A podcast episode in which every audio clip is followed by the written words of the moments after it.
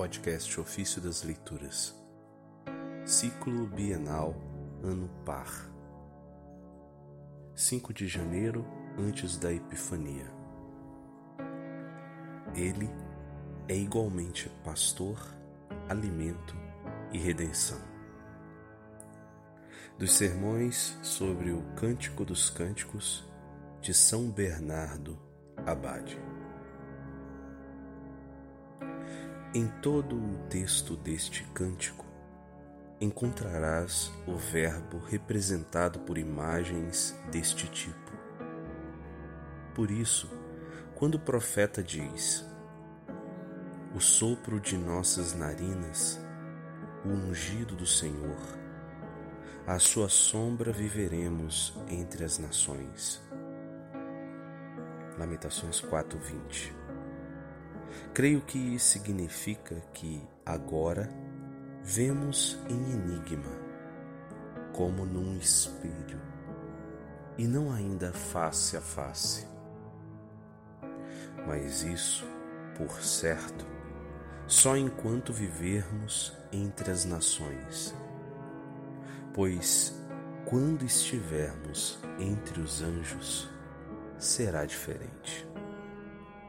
Então, já de posse de uma felicidade imperturbável, com eles nós também o veremos tal qual é, ou seja, na forma de Deus e não em sombra.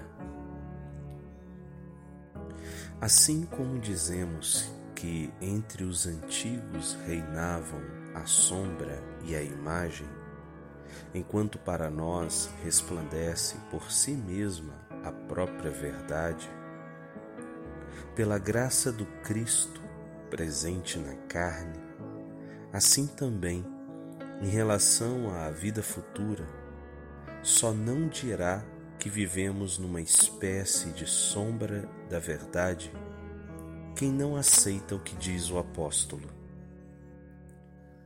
O nosso conhecimento é limitado e limitada é a nossa profecia.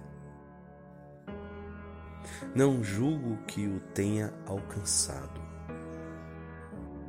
São Paulo falou isso na primeira carta aos Coríntios 13, verso 9 e Filipenses 3, verso 13. Como, pois, não haverá diferença entre o que caminha na fé e o que já goza da visão? O justo vive da fé, mas o bem-aventurado exulta em posse da realidade. Assim, o homem santo vive ainda na penumbra de Cristo enquanto o santo anjo exulta no esplendor da glória. Boa é a penumbra da fé, que atenua a luz para os nossos fracos olhos e os prepara para a sua plenitude.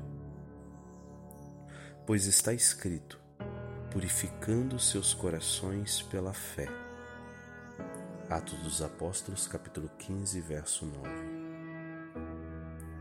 A fé conserva a luz, mas não a extingue. O que o anjo contempla é guardado para os fiéis na penumbra da fé, para ser revelado a seu tempo. Até a mãe do Senhor vivia na penumbra da fé, pois lhe foi dito: Feliz aquela que creu. Lucas 1:45. Teve também a sombra do corpo de Cristo, aquela que ouviu, e o poder do Altíssimo vai te cobrir com sua sombra. Lucas 1:34 não é desprezível a sombra que provém do poder do Altíssimo.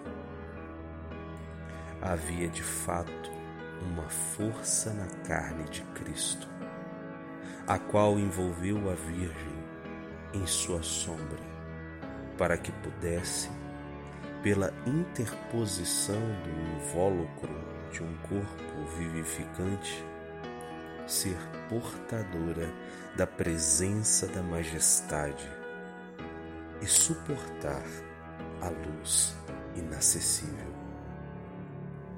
O que seria impossível a uma mulher mortal. Trata-se, sem dúvida, de um poder pelo qual foram vencidas todas as potências contrárias. Poder e sombra, afugentando os demônios e protegendo os homens. Poder que fortalece, sombra que traz refrigério. Por isso, na sombra de Cristo, vivemos nós que caminhamos na fé. E de Sua carne nos alimentamos para termos a vida. Pois a carne de Cristo é verdadeira comida. E quem sabe se não é por tal motivo que ele é também representado sob a figura de um pastor. Nesta passagem em que a esposa parece tratá-lo como um dos pastores. Avisa-me onde apacentas, onde descansas o rebanho ao meio-dia. Cânticos capítulo 1, verso 7. É o bom pastor que dá a sua vida por suas ovelhas.